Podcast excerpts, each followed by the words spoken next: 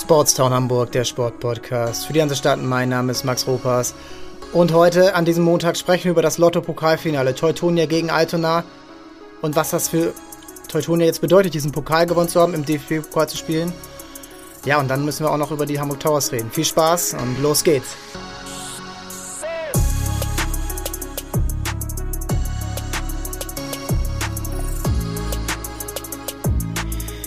Ja, was war das für ein Wochenende für den Hamburger Sport?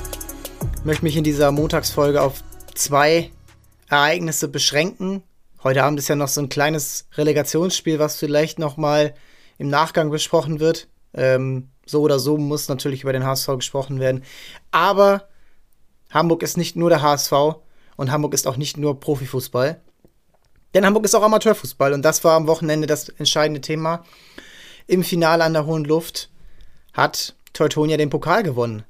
Gegen Altona 93 und ich habe das Spiel im Livestream gesehen bei Sportschau und ja, nach 15 Minuten wollte ich eigentlich schon ausmachen. Habe ich natürlich nicht gemacht, aber es war so ein bisschen aus neutraler Sicht, nicht, dass ich jetzt irgendwie verhehlen möchte, dass ich mal bei Altona trainiert habe, aber ähm, das hat hier nichts, äh, das ist egal. So, ich wollte ein spannendes Spiel sehen und nach zwei Minuten der Elfmeter, der völlig unnötig ist, das Foul von Keeper Lorenzen von Altona, ähm, guckt euch gern da äh, die Highlights auf YouTube an. Kick TV hat da was, ähm, Altona 93 hat auch noch vom YouTube-Kanal ein bisschen was hochgeladen. Ähm, ja, es war bitter. Und dann nach 15 Minuten das 2 zu 0, wo ich dann dachte, das wird hier ein richtiger Blowout, das wird ein 4-5-0, was ja auch die Kräfteverhältnisse innerhalb der Liga schon eher widerspiegeln. Aber Teutonia hat, glaube ich, dann ja auch so einen ähnlichen Fehler gemacht wie Freiburg im DFB-Pokalfinale. Ja, sie haben aufgehört zu spielen nach, nach dieser klaren Vorteil, nach diesem klaren äh, ja, Vorsprung 2 zu 0, der Favorit, ähm, alles läuft für einen. Hat man nicht mehr diese Energie im Spiel gehabt und Altona, ja, an der kurzen, ja, an der langen Leine gelassen und spielen lassen und sich immer mehr Chancen erarbeiten lassen und den Mut finden lassen. Und das hätte eigentlich nicht passieren sollen. Und ich glaube auch nicht, dass das ähm, von Trainer Jan Philipp Rose oder irgendwelchen Verantwortlichen dort ähm, das Ziel war. Ja, denn kurz vor Schluss hätte es fast noch den Aus Ausgleich gegeben. Ähm, in der Nachspielzeit nach einer Ecke, wo auch schon der Torhüter mit vorne war. Lorenzen, der am Anfang leider das, das Spiel in die ähm, falsche Richtung gebracht hat. Durch seinen Fehler, der leider unnötig war. Und klar, es kann sein, dass du vielleicht irgendwie auch durch die Torchance, er wollte halt rausrennen und den, den, Keep, den Spieler am Schuss hindern. Aber es ist einfach zu ungestüm und das ist dann einfach in so einem Finale nach so kurzer Zeit einfach unclever. Und natürlich auch darf im, Vorspro im Vorgang nicht, ähm, im Vorfeld nicht die, ähm, nicht die Chance entstehen. Und ärgerlich für Altona, sie hätten ja, mit diesem Pokalsieg und dann dem DFB-Pokaleinzug eine verkorkste Saison zu einer, ja, immer noch tollen Saison, denn was gibt Schöneres, ähm, als dieses Ziel zu erreichen, machen können. Aber es hat nicht sein sollen und Teutonia hat dann letztendlich sportlich auf dem Platz verdient gewonnen. Und hofft jetzt natürlich auf St. Pauli oder den HSV äh, in der ersten Runde. Wo dann das Spiel stattfinden würde, wüsste ich jetzt gar nicht aus dem äh, aus dem Stegreif, denn die, ja, die, die Nachfrage wäre natürlich unglaublich und äh, da müsste man vielleicht sogar eher ein Heimspiel im Gästestadion austreten, wie das, glaube ich, schon mal Oberneuland gemacht hat gegen Werder Bremen. Ähm, da sind wir schon beim Punkt. Stadion. Teutonia möchte ja unbedingt auch am Style spielen. Es wird jetzt eine Machbarkeitsstudie geben. Hört gerne noch mal in die Folge mit Christoph Holstein rein vor, ja, ähm, knapp zwei Monaten, als ähm, als wir darüber gesprochen haben, was ist denn jetzt möglich, was ist denn, äh, was ist da die Phase mit dem neuen Stadion, was am Diebsteich gebaut wird für Altona, was ihnen zugesagt wurde, 5000 Leute. Ähm, und das jetzt, jetzt wird eine Machbarkeitsstudie auf Drängen vom HFV, vom Hamburger Fußballverband gemacht, wo ich mich wundere, okay, klar, man, machbar kann man natürlich, das heißt ja nicht, dass es gebaut wird, gebaut wird. Ähm, bin auch nicht sicher, was das jetzt äh, soll, denn führt das jetzt zu Verzögerungen für das Stadion, was Alto natürlich auch dringend braucht. Teutonia ist natürlich Feuer und Flamme darauf, dass das jetzt ähm, sich so entwickelt. Aber ich würde, glaube ich, mal zum entscheidenden Punkt kommen. Und das ist, dass einfach Teutonia Ottensen ein Verein ist, der von seiner ganzen Infrastruktur, egal in welchem Stadion sie spielen, die sind nicht drittligatauglich. Das ist, sie haben es als sportlich als Ziel, klar. Und sie tun auch sehr viel dafür. Es gibt Trainerentlassungen, Spielerverpflichtungen, Sponsoren, alles. Also in, ständig passiert da irgendwas. Letztendlich sind sie dieses Jahr nach ihren Einsprüchen krachend gescheitert. Ich hätte jetzt gesagt, okay, im zweiten Jahr Regionalliga, ähm, lass uns doch verschauen, organisch versuchen, organisch zu entwickeln, gerade in dieser Corona-Zeit, wo eh sehr viel schiefgelaufen ist, wofür man ja selber gar nichts kann. Aber das ist nicht der Anspruch und sie wollen es gerade so ein bisschen erzwingen. Sie wollen es gerade so schnell wie möglich, was natürlich dann immer auch an den Vorstellungen der Sponsoren liegt, erreichen und so funktioniert Fußball leider nicht. Und, oder zum Glück, würde ich ja sagen. Denn Fußball und gerade die, das Fan begeistern und diese, diese Bewegung überhaupt kreieren, denn machen wir uns nichts vor. Sinn ist Altona-Gebiet. Und wenn jemand überhaupt sich die Mühe macht, zum Amateurfußball zu gehen und einen Verein hat, und gerade in dieser Ecke, dann ist natürlich Altona und es gibt Teutonia-Fans, es gibt natürlich Teutonia-Spieler, es ist genauso ein Sportverein wie alle anderen auch. In seiner jeweiligen Größe. Und das ist so schwer zu realisieren und jetzt eine Fanbase aufzubauen, die den Verein ja auch dann wirtschaftlich tragen muss. Denn du bist von Zuschauereinnahmen abhängig. Du bist, du kannst in der dritten Liga nicht von TV-Geldern leben. Und du musst diese dritte Liga erstmal erreichen. Das ist schwer genug. Und wenn du sie erreicht hast, dann musst du drin bleiben, denn gerade die Vereine aus dem Norden, die steigen sehr schnell wieder ab. Havelse, Lübeck, ähm, das sind Clubs, die äh, in der dritten Liga sich nicht lange gehalten haben in den letzten Jahren. Also ja, beide im Aufstiegsjahr direkt wieder abgestiegen. Und das hat schon einen Grund und das hat auch ähm, letztendlich viel damit zu tun, dass diese Strukturen hier einfach nicht gewachsen sind im Vergleich zu Mannschaften, die entweder eine zweite Mannschaft sind, wie Dortmunds zweite Mannschaft oder Freiburgs zweite Mannschaft, die viel Interesse daran haben, dabei zu sein. Gefallene große Mannschaften, Mannheim, im kleineren natürlich Kaiserslautern, je nachdem, ob sie es jetzt schaffen, Dresden, die auch einer von den beiden wird dritte Liga spielen. 1860 München wird dritte Liga spielen. Dann natürlich Investoren gestützte Vereine wie Ingolstadt, die jetzt ja viel zwischen zweiter und dritter Liga gependelt sind. Und dann Infrastrukturen wie im Westen, also MSV Duisburg, äh, Mannschaften, die auch in den letzten Jahren dabei waren. Erzgebirge Aue ist auch ein so viel größerer Club und die haben ja auch eine Fanbase, die in ihrem Bereich sehr beeindruckend ist. Und dann wird es halt einfach schon dünn. Und dann musst du erstmal bei vier Absteigern überhaupt erstmal auf diesen 16. Platz kommen. Das über zwei, drei Jahre, um dir was aufzubauen. Und bei Vereinen ähnlicher Struktur wie Victoria Berlin oder Türkgücü, ja, diese Vereine aus dem, ja, aus der, aus der zweiten oder dritten Reihe in einer großen Stadt. Victoria Köln kämpft sich natürlich so durch ähm, und die haben es auch irgendwo ein bisschen leichter, weil sie die zweite Kraft sind in Köln aktuell. Aber dann ist es halt auch schon sehr schwer, das in Hamburg zu erreichen, wenn du eben Teutonia Ottensen bist und wenn du eben gar keine eigene Base hast, kein, eigenen, kein eigenes richtiges Gelände, kein eigener Unterbau in dem, in dem Größenfeld, was du brauchst. So, und ich finde es in erster Linie erstmal gut, wenn die Ambitionen da sind, aufzusteigen. Aber selbst wenn sie ja eine Pokalüberraschung jetzt schaffen in der ersten Runde, wäre ihnen zu wünschen, natürlich, dann dann heißt das immer noch nicht, dass diese Mannschaft in der dritten Liga dauerhaft bestehen kann. Denn diese dritte Liga ist, man nennt sie auch gerne mal die Pleite-Liga, denn die Anforderungen dort dabei zu sein sind zu hoch, um, ja, ähm, auch finanzielle Anforderungen sind zu hoch, um das dann wieder reinzuholen durch TV-Gelder und Sponsoren und Ticketgelder. Dafür sind, ist Drittliga-Fußball einfach zu unattraktiv. Da muss man ja nur mal überlegen, ob man fünf Spieler kennt, jeder jetzt fünf Spieler kennt, die aktuell in der dritten Liga spielen. Abgesehen jetzt vielleicht mal vom FC Kaiserslautern, die, die jetzt gerade im, groß im Fernsehen liefen. Und selbst da ist es, glaube ich, schwer. Ähm und dann 38 Spiele im Jahr. Und dann viel unter der Woche. Und viel, viel halt auch im, natürlich spielst du dann auch irgendwann mal zeitgleich Samstagnachmittags mit St. Pauli oder dem HSV. Du hast Konkurrenz wie, wie andere Sportarten, wie Towers Bass, Towers Handball, ähm, Eishockey und äh, Football im kleineren Bereich, äh, Einzelsportarten, Jugendfußball. Jeder hat auch irgendwo seine eigene Mannschaft oder die Mannschaft seines, seines Sohnes oder seiner Tochter. Ähm, oder seines Kumpels oder irgendwie will man auch einfach mal nichts mit Sport zu tun haben oder man will selber Sport machen.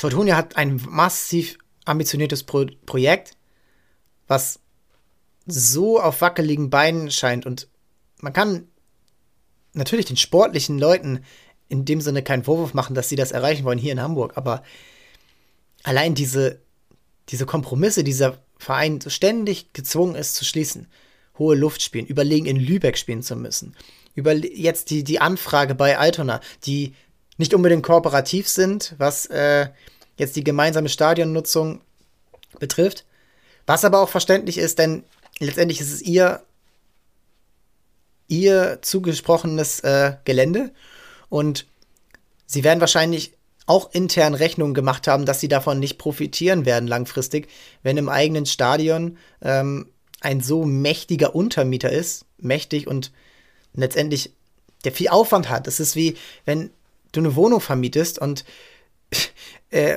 also eine Wohnung in deinem Haus vermietest und da ist ständig Rabau, da wird ständig gebaut, da wird, da muss ständig was los sein, da wird ständig, keine Ahnung, irgendwo in die Wand gehämmert und ähm, da muss dies nochmal gemacht werden, da muss hier nochmal was verlegt werden, dann kommt vielleicht eine neue Anforderung, dann, dann kollidiert natürlich auch Drittliga-Fußball, wenn er dann irgendwann mal kommen sollte, mit, mit, äh, mit so Zeiten, die eher für anderes gemacht sind. Trainingszeiten jetzt zum Beispiel. Es sind ähm, TV, ja auch TV-Anstalten, die auch ihren Platz brauchen. Und so hat sich Altona das, glaube ich, damals nicht vorgestellt. Und ich kann dann auch verstehen, dass dann eine Haltung eher ablehnt ist, die, ähm, die sich das wünscht, dass das eben nicht passiert. Und ja, ich glaube, da, da muss sich die Stadt auch sicherlich eingestehen, gerade mit Blick auf Türkgücü in München und Viktoria Berlin, keiner garantiert dir das hinzugucken. Und es ist Drittliga-Fußball. Es ist in Deutschland ein Wunder, dass die zweite Liga so ein attraktives Konzept ist. Und ich glaube, deswegen glauben viele, ach ja, Mensch, dritte Liga, das könnte ja auch noch gut klappen. So, natürlich nicht ganz so wie die zweite Liga, aber man muss halt sehen, die zweite Liga profitiert gerade massiv davon, dass der HSV da drin spielt. Werder Bremen, Schalke, St. Pauli zu einem etwas geringeren, ähm, in etwas geringerem Umfang Nürnberg, Düsseldorf, Hannover 96 und wenn sie jetzt wieder hochkommen, Kaiserslautern, dann gibt es natürlich so ein paar mittlere Vereine, die dazu auch noch beitragen. Aber in der dritten Liga, ich glaube, da wird mir auch jeder zustimmen, der dessen Club auch mal in der dritten Liga gespielt hat, da will nun wirklich niemand spielen. Das ist, das ist einfach zu viel. Es ist so schnell auch passiert, dass du abgestiegen bist in die vierte Liga und dann ist es für Profivereine vorbei.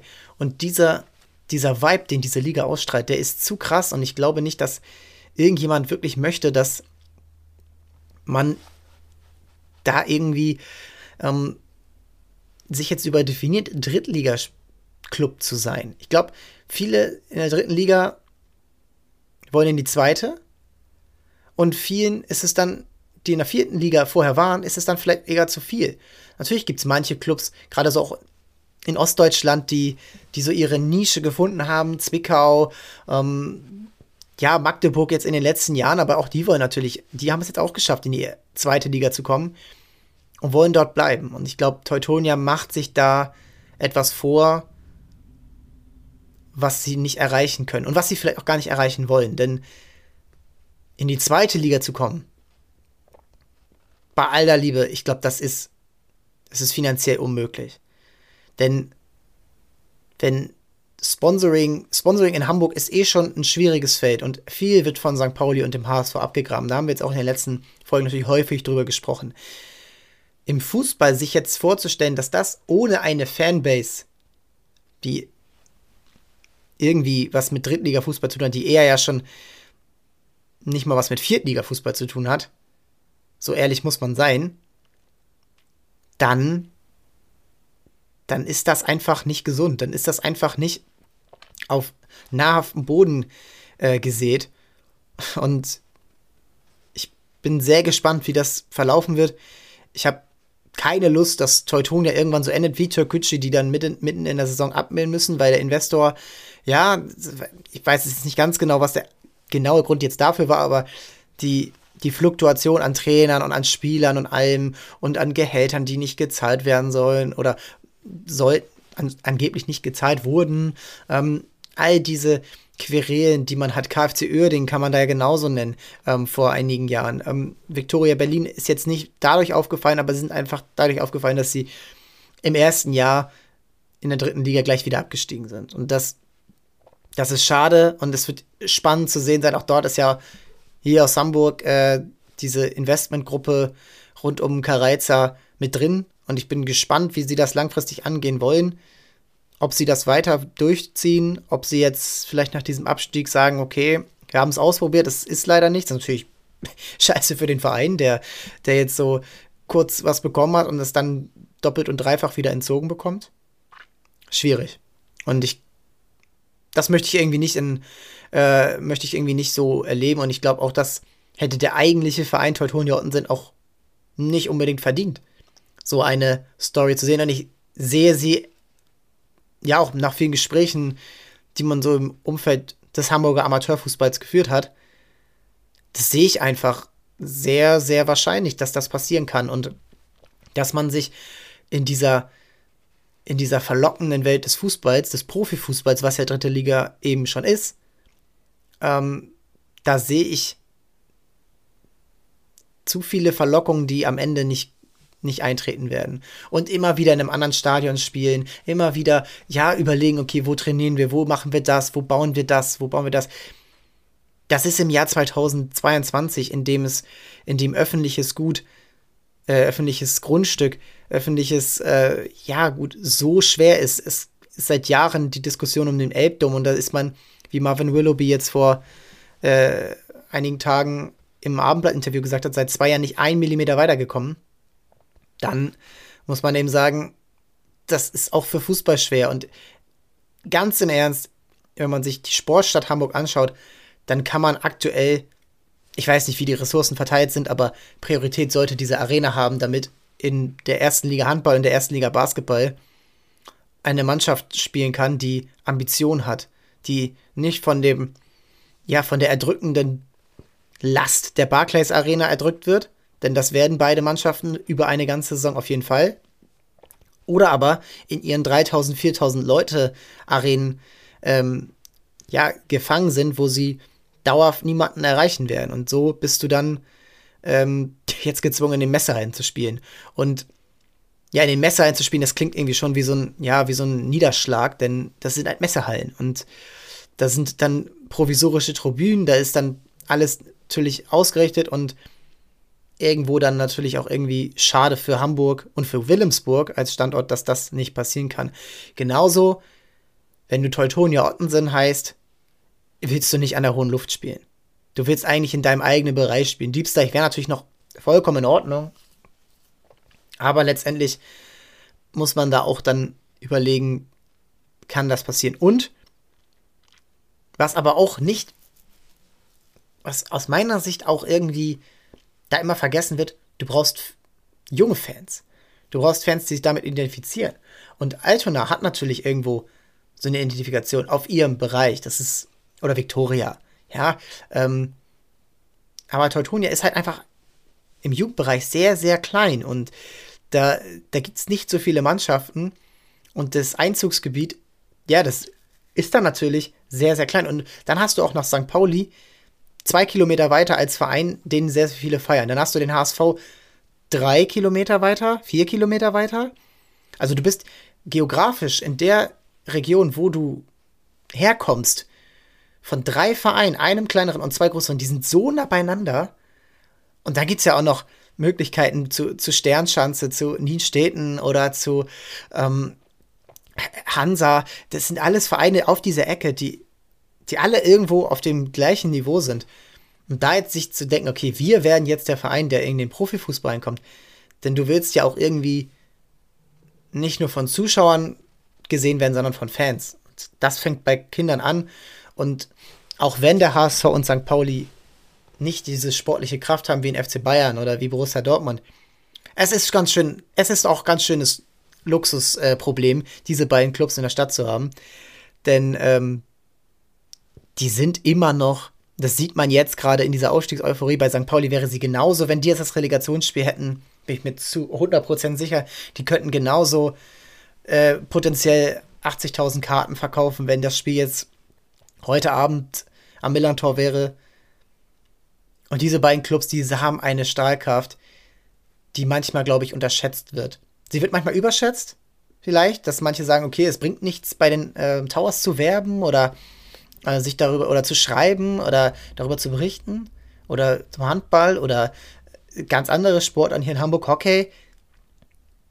Aber manchmal wird sie auch unterschätzt.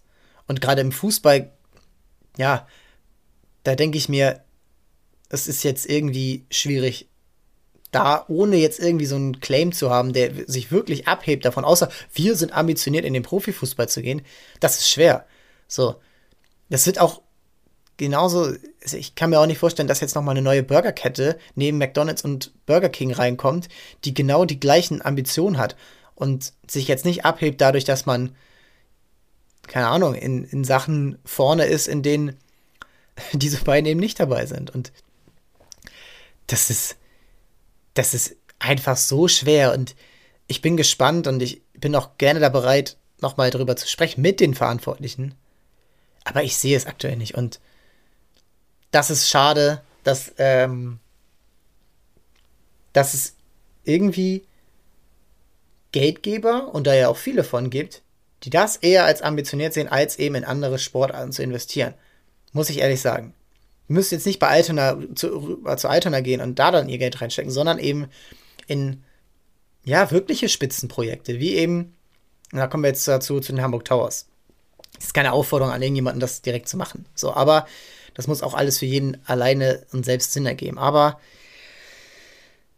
die Hamburg Towers suchen Geldgeber und die Hamburg Towers weisen Erfolg vor. Und die Hamburg Towers weisen trotz junger Vereinsgeschichte und da wieder Sie heben sich eben durch etwas ab. Erstens durch die Sportart und zweitens aber auch durch den Stadtteil, durch die Arbeit, die sie leisten, auch neben dem, neben dem Platz, neben der Halle, gerade neben der Halle und durch die Geschichte, die sie auch erzählen, heben sie sich ab.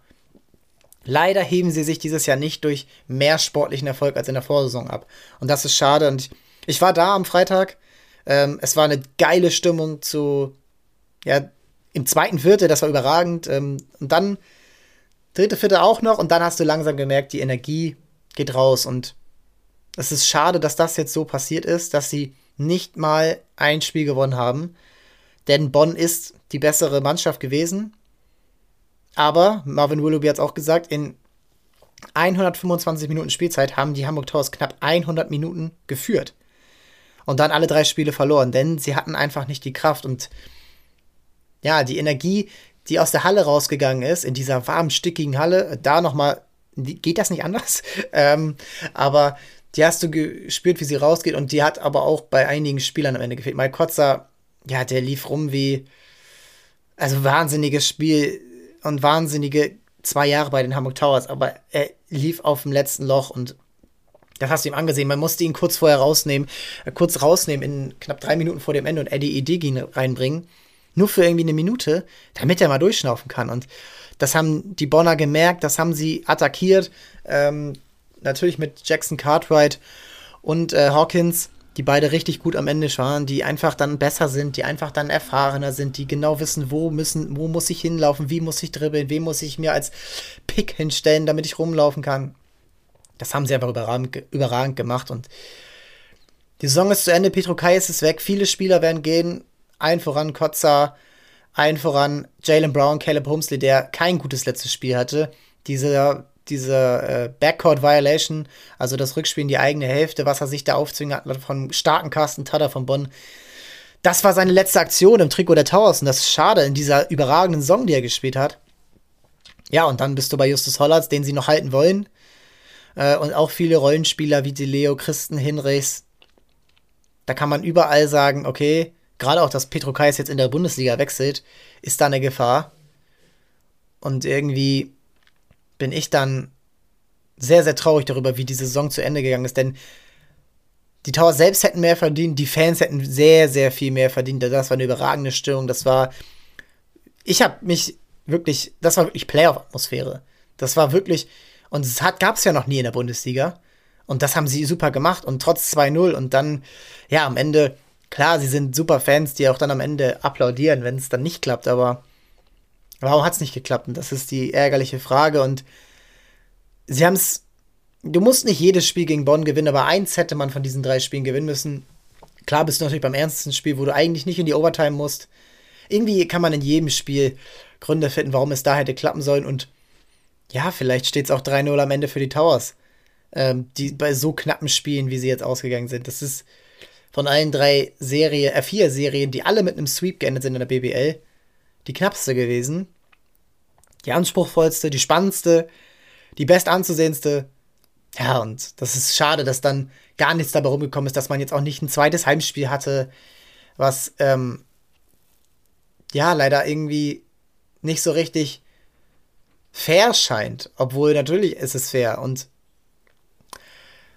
ja, ich hoffe, dass finanziell es besser laufen kann.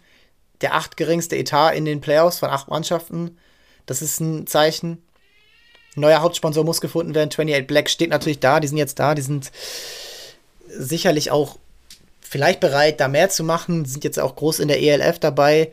Ähm, abschließend muss ich sagen, ich bin sehr, sehr, sehr gespannt auf die nächste Saison, die jetzt wahrscheinlich die schwerste wird in der ganzen Towers-Geschichte. Ähm, vielleicht würde mir jemand widersprechen, Marvin Willoughby, der näher dran war. Aber ich würde sagen, das ist die schwerste Saison. Jetzt, diese Euphorie zu halten, überhaupt wieder neu zu entfachen mit neuem Personal und dann eben in die in die vierte Bundesliga-Saison zu gehen. Wahrscheinlich die erste, die komplett ohne Corona Einfluss sein wird. Vielleicht nicht komplett, aber wahrscheinlich vom sportlichen Reglement und Zuschauerzahlen. Ich könnte mir vorstellen, dass das dieses Jahr, äh, im nächsten Jahr dann überhaupt keine Rolle spielt. Plus Eurocup, da wollen sie wieder dabei sein. Ja, und das ist natürlich dann ärgerlich. Das war's für heute. Ich bedanke mich bei euch. Ich muss schauen, wir müssen schauen, wie es am, äh, innerhalb dieser Woche verläuft. Es gibt auch noch einen Feiertag. Ähm, dann gibt es eine Woche Pause, da ich im Urlaub sein werde. Aber eine Folge gibt es auf jeden Fall vorher noch. Mal sehen, worüber die sein wird. Vielleicht gibt es ja heute Abend irgendwas, was darauf hindeutet. 20.30 Uhr Anpfiff beim HSV. Ich bin sehr gespannt. Aber selbst wenn es nicht klappt, Hamburg Sport wird immer noch weitergemacht. Vielen Dank und ciao, ciao.